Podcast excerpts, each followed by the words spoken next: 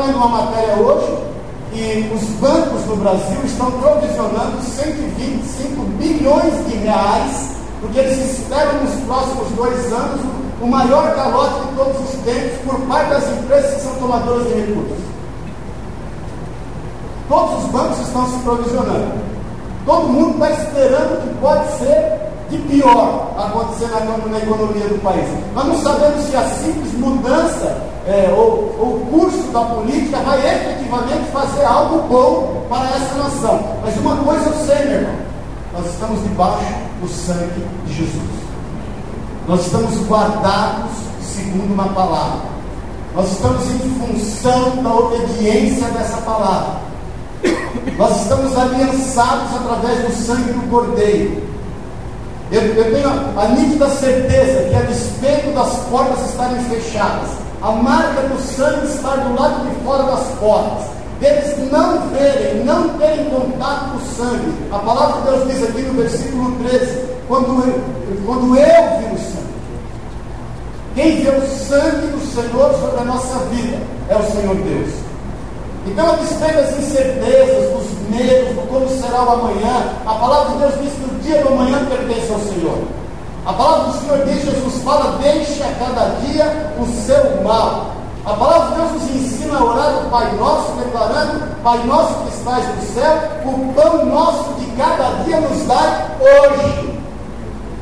Porque por hoje o Senhor tem promovido salvação, libertação. Essa é a Páscoa genuína do Senhor na nossa vida. É aquilo que cremos. É a marca do sangue do Cordeiro sobre nós. Estamos entendendo isso, irmãos? Então nós temos que aprender a descansar nessa promessa. A despeito das incertezas. Óbvio que nós seremos diligentes. Óbvio que nós seremos prudentes quanto aquilo que diz respeito às nossas famílias, à provisão da nossa casa, aos nossos negócios, aquilo que é o nosso ministério, o nosso chamado, nós vamos ser diligentes quanto à necessidade das pessoas e poder supri-las, obviamente começando com aqueles que são de casa, mas nós temos que saber que nós estamos guardados pelo sangue do Senhor. A nossa casa está guardada pelo sangue do Senhor. Há uma aliança sobre a nossa vida, há uma promessa sobre a nossa vida. E essa promessa não falha, porque aquele que prometeu é fiel para cumprir. Estamos entendendo isso, irmãos?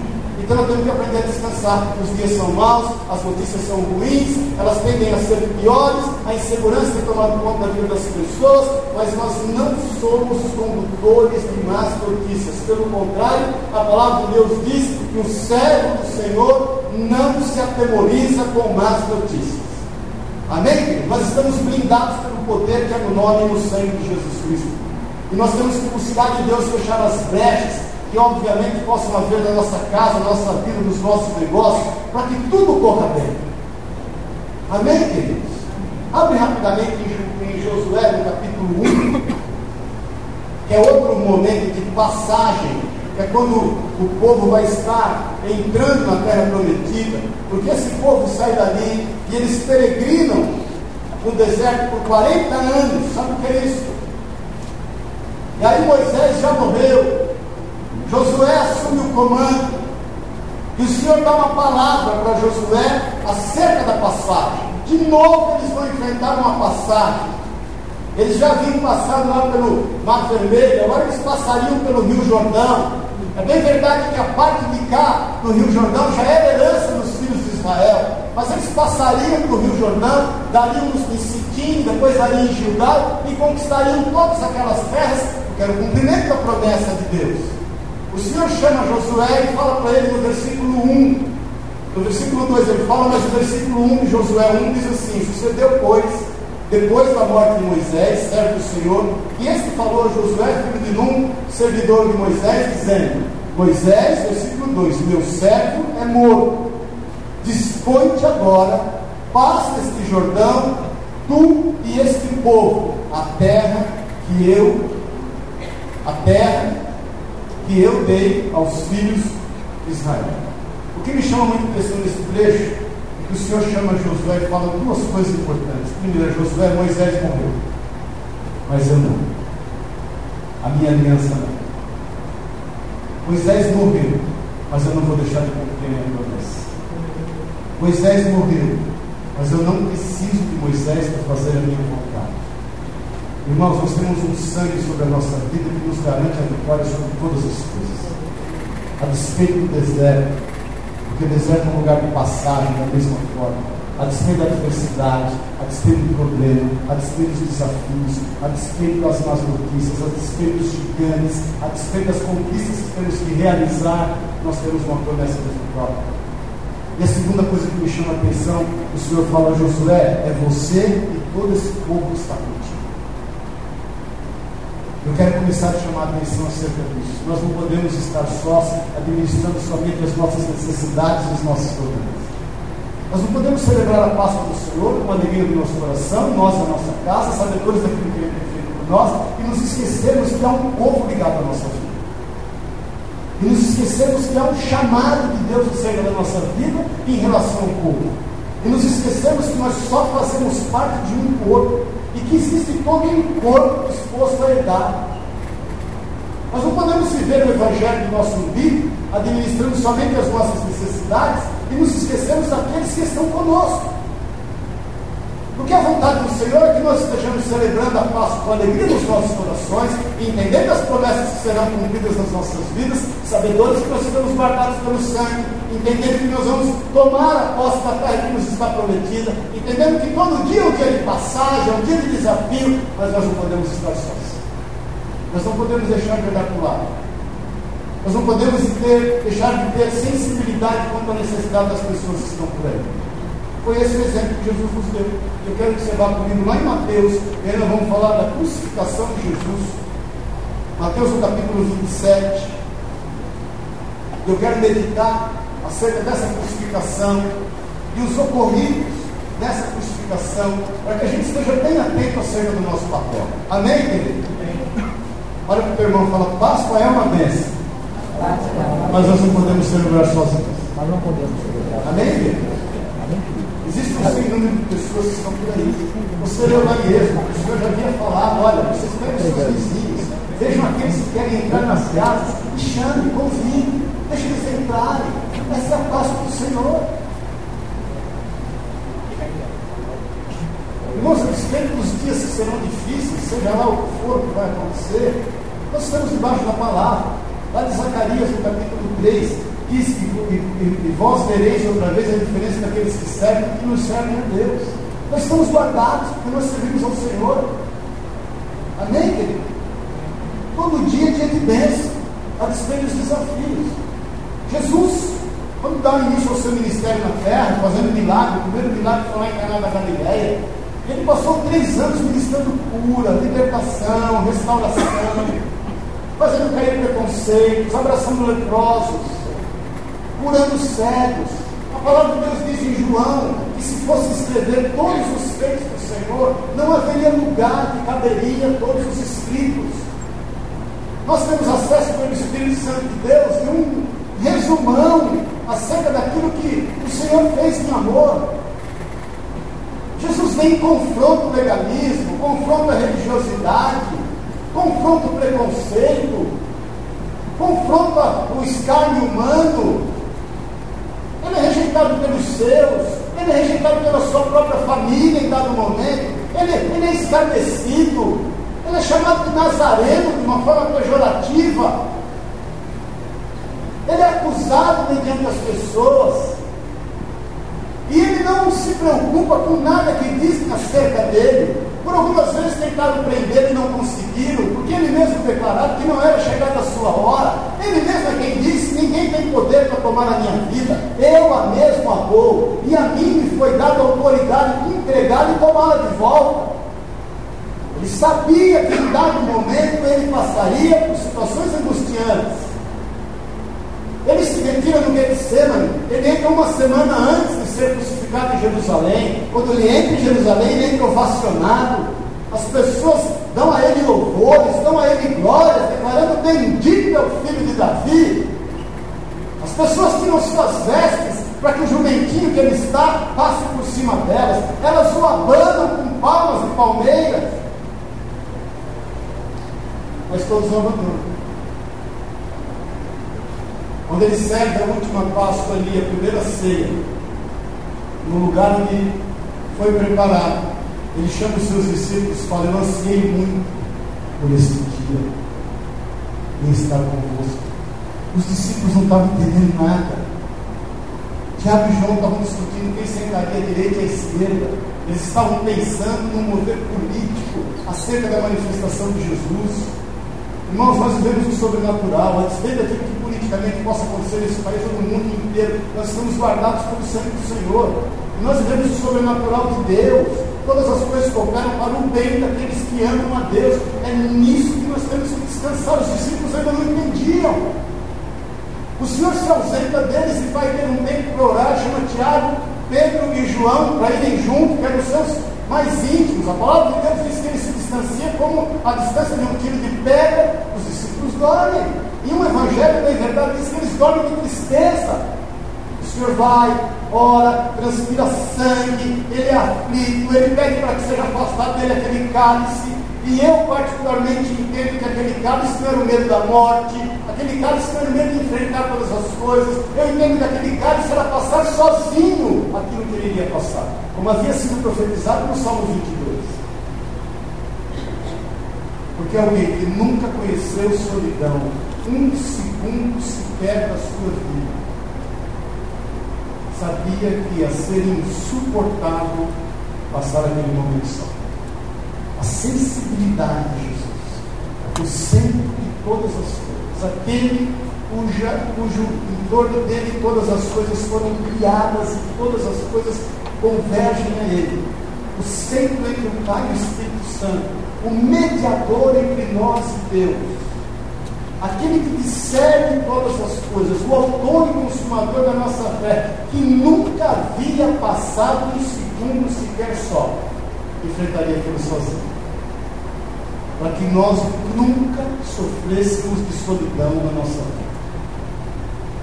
Então quero fale para o meu irmão, você nunca esteve só. E nunca estará. Por isso que Jesus passou sozinho, para que nós não estivéssemos só em momento algum. Há dias, irmãos, nós somos do amparo. Eu até testemunhei ontem lá na célula que foi ministrar, Quinta-feira eu estava atacado. Cabeça milhão por hora, coisa na cabeça, preocupado com muita coisa. E o Senhor falando no meu coração, eu estou no controle. Eu estou no controle. Eu estou no controle. Eu, eu, me recordo muito claramente, eu subi na escada rolante, estava no shopping aqui na loja do doutorado, eu subi naquela escada rolante ali da Oster, para quem vai para a minha loja, eu, quando pus o pé na escada rolante, eu ouvi o senhor falar, eu já te falei, eu, mil coisas passaram na minha cabeça. Eu já te falei que eu estou no controle. Eu fui para a loja, depois vim para o culto, depois fui para casa, e eu tenho o hábito de, casa, para o escritório dela lá e deixar o caixa né, das lojas ali. Ia deixar o caixa da loja na mesa dela e olhei para o lado direito, tem um móvel lá armário lá do lado direito, eu, eu nunca olhei para cima do móvel. Até porque ultimamente está bem limpinho, arrumadinho, assim, bem organizadinho lá, não é? Né? Aí quando eu olho para cima do móvel, eu reparei uma caixinha lá, que uma caixinha, essas caixinhas de promessa, que deve estar lá quanto tempo? Quanto tempo essa caixinha está lá? Faz tempo. Que eu tinha 15 anos, menos. E eu olho na caixinha, que está escrito em cima da caixinha? Deus está Eu quase que ouvi o senhor falar para mim assim, você quer que eu desenhe?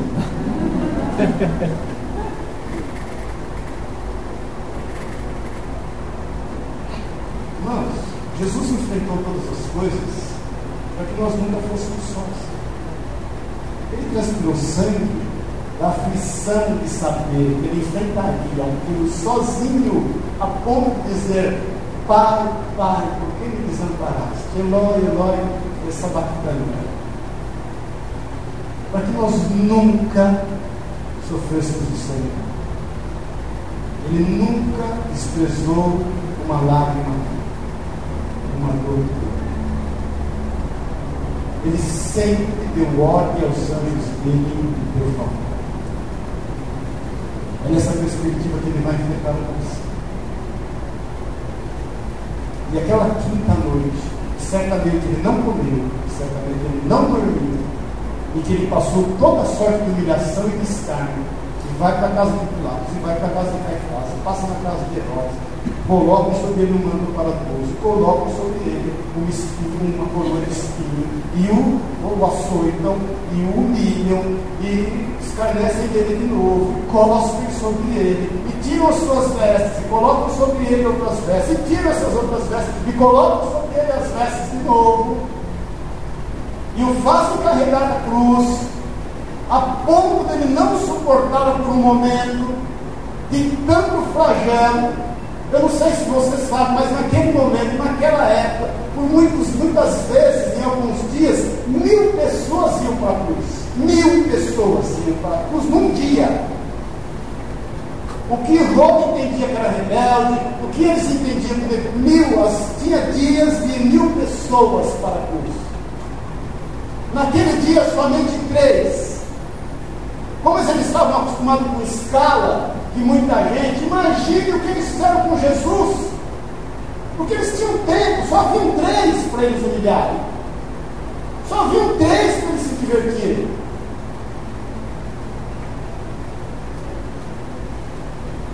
Meu irmão, deixa eu te contar uma coisa. Aquela cruz era minha, aquela cruz era tua. Ele subiu nela no nosso lugar. O negócio era tão dramático Isaías, 800 anos profetiza dizendo: Nós olhamos para ele, não víamos nele parecer nem formosura. Ele foi deformado.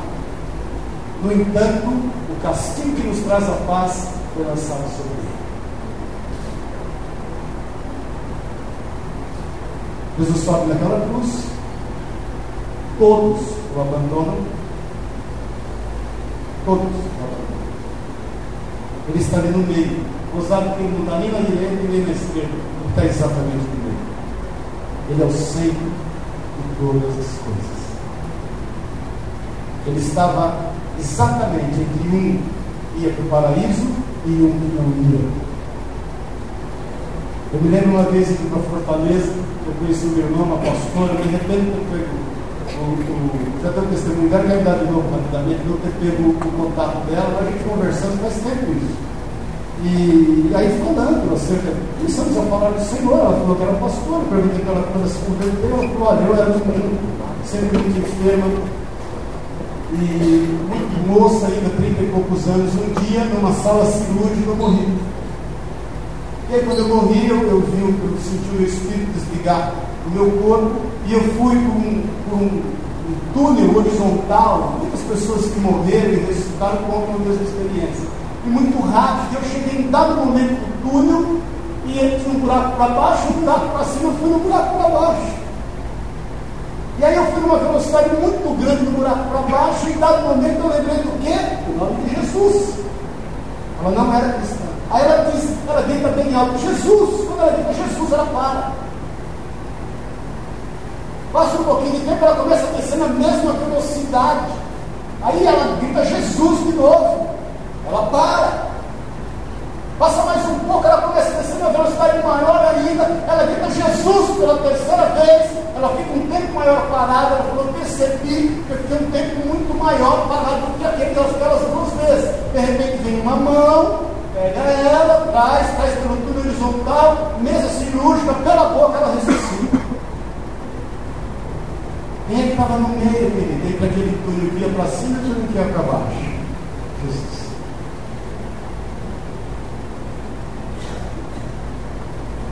Ele é o centro de todas as coisas. Ele é a nossa paz. Ele sobe naquela cruz, derrama aquele sangue imaculado, sem nenhum tipo de mácula, sem defeito, sem conhecer pecado, embora ficando no corpo humano, e entregue o seu espírito. Sozinho. Para que nós nunca conhecêssemos os portais da morte. Para que nós nunca fôssemos presos pela morte. Ainda que a gente passe pelo vale da sombra da morte, para que a gente não tema, porque Ele é o nosso pastor. Ele enfrentou isso. E aconteceram algumas coisas, eu quero repetir com você rapidamente, na sua morte, que mudaram o curso do mundo. Porque aquilo que Deus faz reverbera pela eternidade. Os homens agora estão querendo descobrir algumas coisas acerca do que aconteceu há não sei quantos milhões de anos atrás, porque tudo que Deus faz reverbera por toda a eternidade. Não pense você que aquilo que Jesus fez na cruz do Calvário, a despeito dos homens que habitavam sobre a terra, não estarem dando a mínima para o que estava acontecendo. Não pense você que aquilo não reverberou por toda a eternidade, aquilo reverberou, aquilo trouxe separação no antes de Cristo e depois de Cristo, aquilo trouxe salvação para o mundo, trouxe transformação. Por isso que nós temos, nós temos que crer em ler o Evangelho. O Evangelho não é para informar, o Evangelho é para transformar a nossa vida. Jesus, quando entrega o seu Espírito, no versículo 50 de Mateus 27, diz assim: Jesus clamando outra vez com grande voz, dessa vez ele declara está consumado, né? ele entregou o Espírito. E aí acontecem algumas coisas que eu quero meditar com você. Primeira coisa, eis que o véu do santuário se rasgou em duas faces, de alto a baixo. Olha aqui para mim um pouquinho. Havia dois véus, dois véus do santuário. O véu que separava a área comum do lugar santo e o véu que separava o lugar santo do santo dos santos. Esse véu que separava o lugar santo do santo dos santos se rasgou de cima a baixo. Primeiro, para que ninguém viesse falar que foi obra de obras, que foi obra de Deus rasgar de cima a baixo. Segundo, meu irmão, eu quero que você preste atenção, para que todos nós tivéssemos acesso ao Santo dos Santos, para que com ousadia e intrepidez nós pudéssemos entrar na, diante da face de Deus e declarar, ah, papai. Agora quero só que você entenda o seguinte: o Santo dos Santos só era permitido uma vez por ano pelo sumo sacerdote. O sacerdócio era composto de 24 sacerdotes e um sumo sacerdote. E uma vez por ano esse sumo sacerdote entrava no Santo dos Santos com as suas vestes preparadas, com um sino nas orlas e uma corda amarrada na sua, em uma das suas pernas. Porque se parasse de tocar o sino, é porque ele entrou em pecado e morreu. Eles puxavam ele por aquela corda. E ele ia lá para fazer expiação do pecado da vida das pessoas. O que nos leva a entender que nós somos chamados para ter um sacerdócio e nós temos que exercer esse sacerdócio não em benefício próprio, porque o sumo sacerdote não entrava lá para pedir para si, o sumo sacerdote entrava lá para pedir pelo povo. Véu do templo se rasgou para que nós, com ousadia e intrepidez, entrássemos diante do Senhor, declarássemos Abba Pai, não para pedir que Ele resolva os nossos problemas, porque a Páscoa do Senhor é para que nós, com ousadia, entremos e possamos exercer o nosso ministério e o nosso sacerdócio por onde quer que a gente esteja passe. Essa é a Páscoa do Senhor, paz do Senhor. Por isso que o véu do tempo se rasgou. Nós, para que nós tivéssemos o beneplácito do cumprimento da sua vontade. Para que nós, usufruindo dessa vontade, pudéssemos exercer o nosso chamado. Pudéssemos entrar diante dos santos santos e clamar por aqueles que necessitam de cura, de transformação, de restauração, de salvação, de transformação total na sua vida. Esse é o nosso papel, querido. A ti foi confiado isso.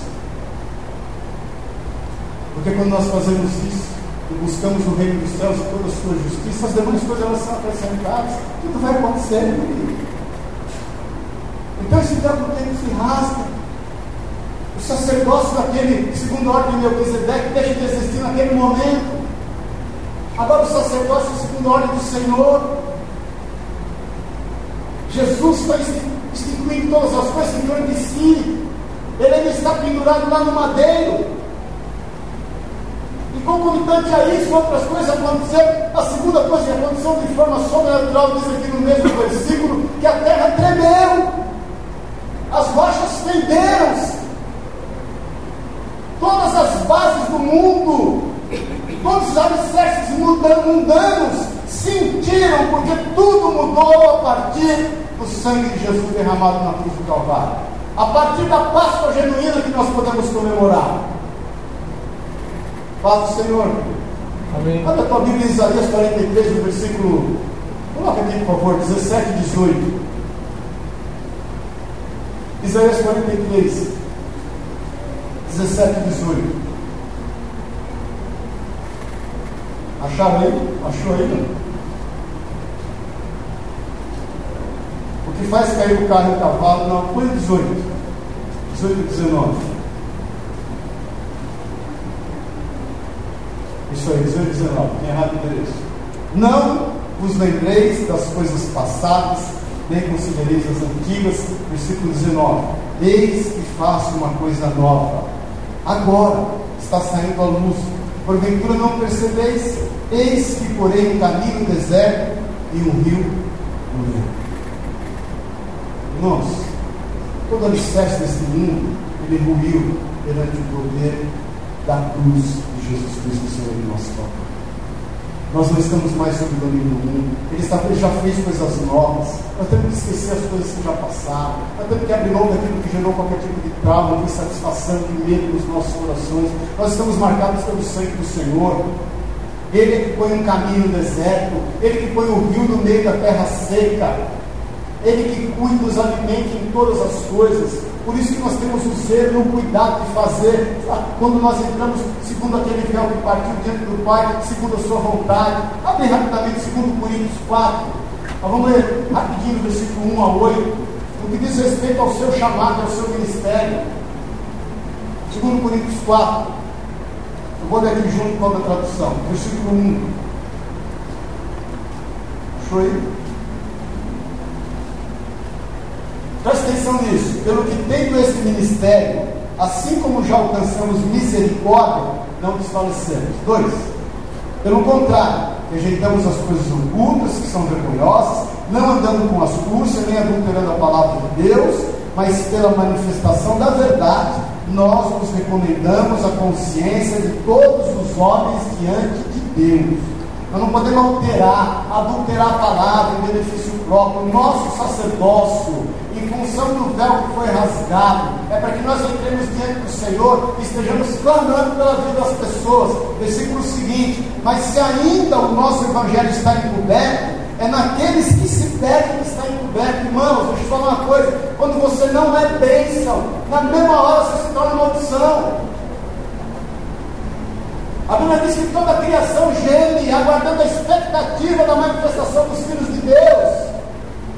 Versículo seguinte: nos quais o Deus deste século secou os entendimentos incrédulos, para que eles não resplandeçam a luz do Evangelho, da glória de Cristo, qual é a imagem de Deus? Irmão, Satanás tem trabalhado dia e noite, cegando o entendimento dos incrédulos. Mas uma palavra sobre nós há. Lá em Mateus 16 diz: As portas do inferno não prevalecerão contra a minha igreja.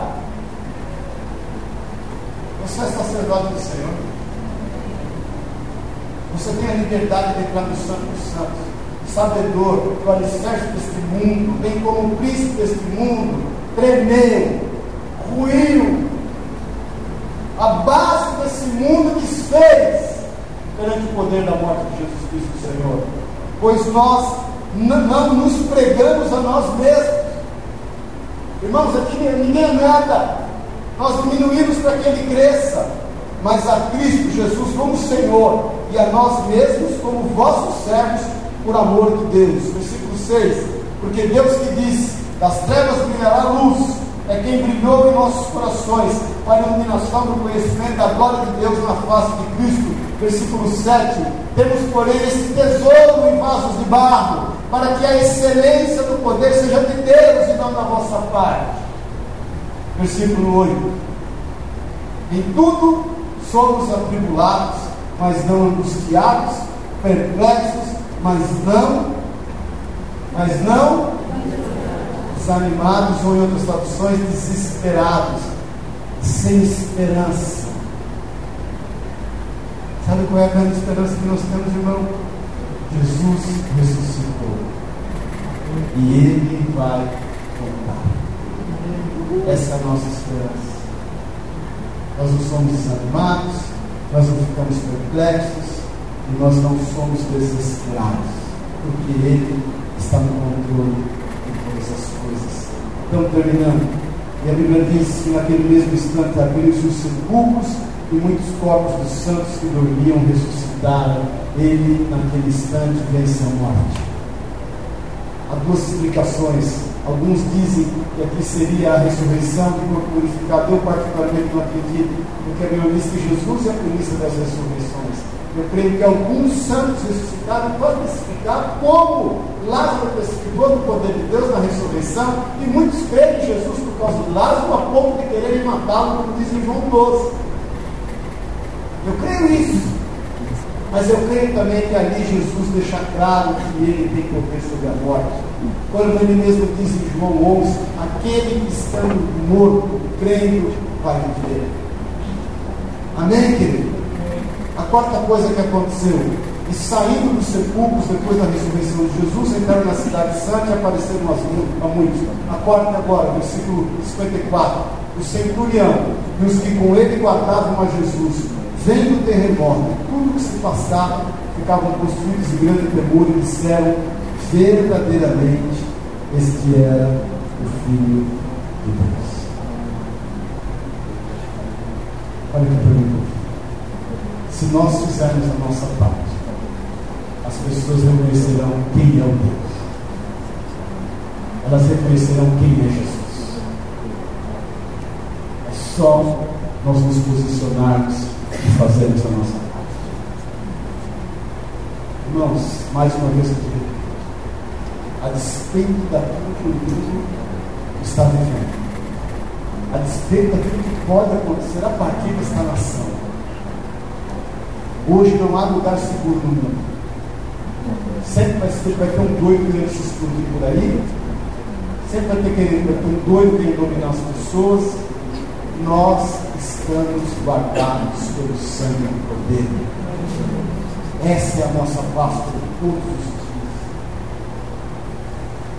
Então, a despeito desses acontecimentos sobrenaturais, a palavra de Deus diz que Jesus então foi colocado num sepulcro jamais usado por ninguém. José da Arimateia vai ali para o corpo do Senhor.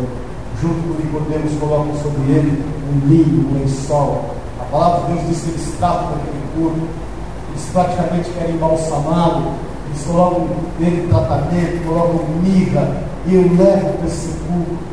Os judeus vão ali e eles conspiram com, com Pilatos e falam: olha, eles podem roubar esse corpo, é melhor selar essa, essa tumba.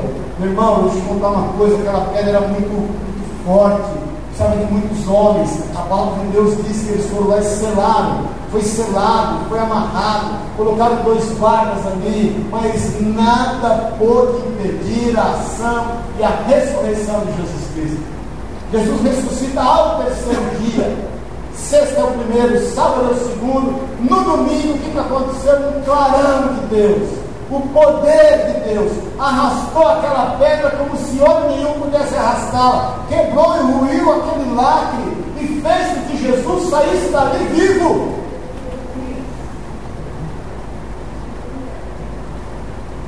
Maria Madalena foi procurar. O que ela tinha nas mãos? Mirra, bálsamo, para embalsamar Jesus. O que ela queria fazer? O que nós muitas vezes queremos fazer? Dar um jeito humano no milagre de Deus. Vou lá embalsamar para manter ele mais inteiro corpo. A gente sempre quer dar um jeito, a gente sempre quer ajudar Deus. Quando ela chegou lá, viu a tumba aberta. Ela desesperada veio chamar os irmãos, Pedro e João, saíram à frente, Pedro saiu correndo à frente de João, viram o túmulo vazio, João ficou meio na porta restabilhado, do jeito que vinha entrou, voltaram, Maria ficou lá, ela começa a chorar, de repente aparece um anjo. E aí ele diz, por que você procura no meio dos mortos aquele Então deixa eu te falar, que é que está te entristecendo? Talvez seja um problema na tua casa, talvez seja um problema nos teus negócios, talvez seja um, um relacionamento que se foi, uma frustração, uma insegurança. Mas pare de olhar para aquilo que já foi. Os nossos olhos têm que estar voltados ao Senhor, porque Ele é quem faz coisas novas no meio de nós. As coisas velhas já passaram.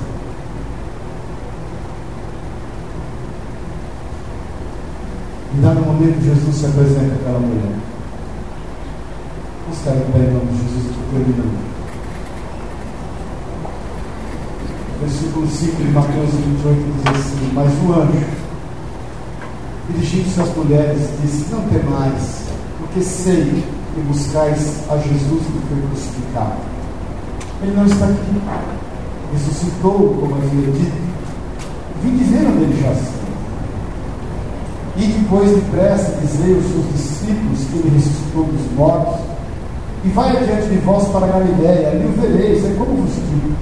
Retirando-se elas apressadamente do sepulcro, tomadas de medo e grande alegria, correram anunciar aos discípulos. Eis que Jesus veio ao encontro delas e disse: Salve. E elas, aproximando-se, abraçaram-lhe os pés e o adoraram. Então Jesus disse o que para elas? Não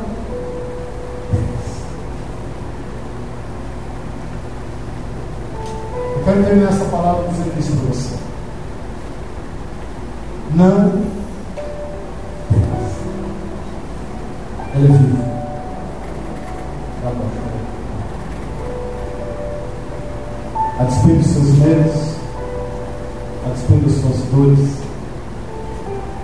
das suas ansiedades, dos seus problemas. Não temas. Não recue. O não temas não era para resolver só o problema dela. O não temas era para que ela exercesse o seu papel. Porque em seguida Jesus fala aqui: ide Está escrito aqui, querido. Ide dizer aos meus irmãos. Para aqui para mim. Não temas. Mas ao mesmo tempo, ide. Essa é a paz para você. Ide. Você já sabe a autoridade que te foi dada pelo velho tempo pastor. Você já sabe a ação sobrenatural que o Senhor, através da sua cruz, fez na terra. Fez os mortos. Fez naquele centurião pagão, a ponto de ele reconhecer que Jesus realmente é filho de Deus. Você não pode se calar. Você não pode só não se perder um temer. Você não pode se calar. Nosso Senhor. Amém. O teu. Essa é a Páscoa genuína de Jesus. Ele é vivo. Não temos. Não temos. Não temos o que te possa fazer o homem. Satanás já está vencido. Ele é um inimigo que nós não podemos subestimá-lo mas ele foi vencido pelo Cordeiro de Deus. Ele não foi vencido pelo leão da tribo de Judá. Jesus não se manifestou como leão da tribo de Judá para vencê-lo. Jesus se manifestou como Cordeiro de Deus. Como ovelha muda, foi entregue aos seus consideradores. E o venceu.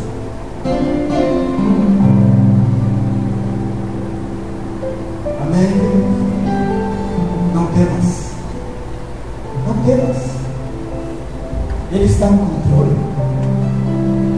Tudo está sob a sua gestão. Nem um fio de cabelo tem caído na tua cabeça sem que ele saiba ou consiga. Não esteja ansioso por coisa alguma, ou talvez de comer, ou qualquer coisa de vestir. Olhai para as aves dos céus. Elas têm ninho para si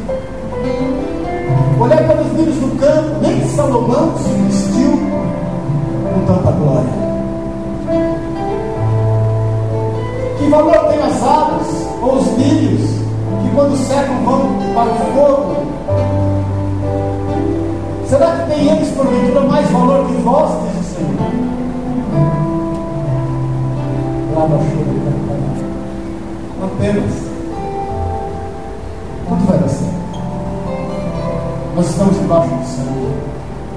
Nós estamos aliançados com esse sangue. Ele não arremou o pé do seu propósito. Quando ele está no Getsemane, acontece com ele o que acontece conosco muitas vezes. O que nos dá maior, como diz o Nordeste, cascura.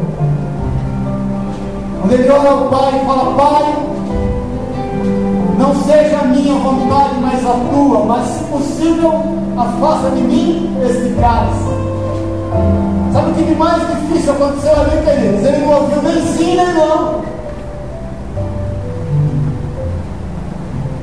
Talvez você não esteja ouvindo nas suas aflições nem sim e nem não.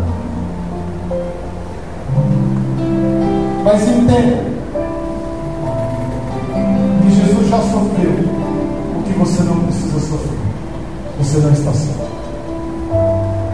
A despeito de você não ouvir ou não compreender, Ele não tem deixado de ser Deus.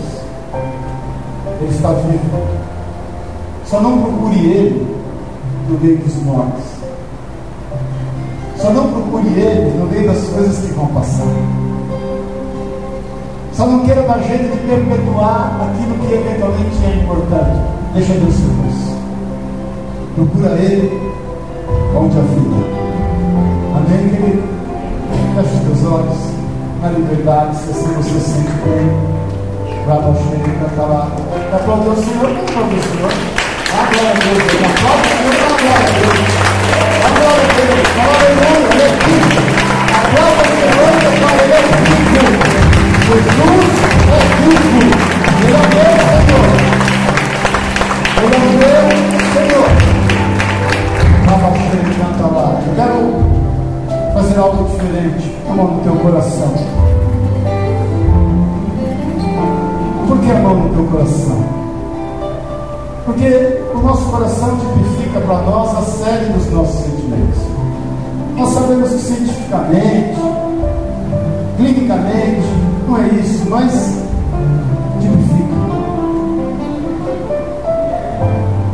Então é mais do que a razão que você possa ter na sua mente. É a série dos teus sentimentos. Eu quero declarar para você hoje, meu irmão, nessa Páscoa, não temas Receba essa palavra de Jesus na sede dos teus sentimentos. Não temas. Não temas. Vive. O nosso Senhor vive. Com a mão no meu coração, deixa eu orar com você. Pai querido, em nome de Jesus. Que haja aqui hoje no teu santo nome, Pai, uma quietude no nosso coração, uma quietude na nossa alma, uma quietude nos nossos sentimentos, toda inquietação, toda ansiedade, todo medo do porvir, toda preocupação, nós repreendemos agora em nome de Jesus em nome de Jesus. Eu declaro sobre a tua vida: não temas, aquieta-te, aquietai-vos e sabei que eu sou Deus, diz o Senhor. Aquieta-te, somente aquieta-te. Tudo que te diz respeito está sob o controle, sob a gestão desse Senhor Jesus Cristo, o nome que está sobre todo nome, o autor e o consumador da nossa fé, aquele por quem todas as coisas foram criadas e a Ele convergiram todas. Aquieta-te, aquieta-te e não temas. Em nome de Jesus. Agora põe a mão na tua mente, querido. Põe a mão na tua mente. Que a sede da tua razão, das tuas atitudes, do teu raciocínio. E eu te declaro agora, ide. Ide. Irmãos, de que Ele é vivo. E de anunciar onde quer que seja, por onde quer que você vá, que vivo é o nosso Senhor. Ele é vivo. A sua palavra dura para sempre. A sua vida é eterna. Ele cumprirá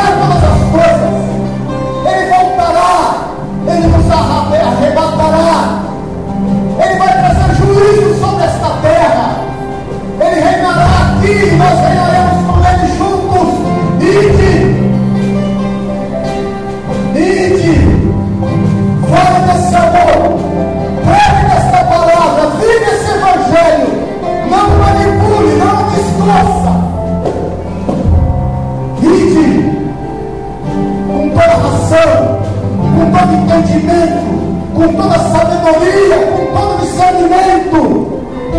E viva o sobrenatural do Senhor. Creia nisso, viva isso, no nome e na autoridade de Jesus, o Senhor. Declare sobre a tua vida, para a honra e para a glória do nome de Jesus Cristo, e que você exerça essa palavra, e que você comemore todos os dias da sua vida, até a consumação de todas as coisas, a Páscoa do Senhor, porque Ele é vivo, em nome de Jesus. Amém? Amém? Amém? Glória a Deus.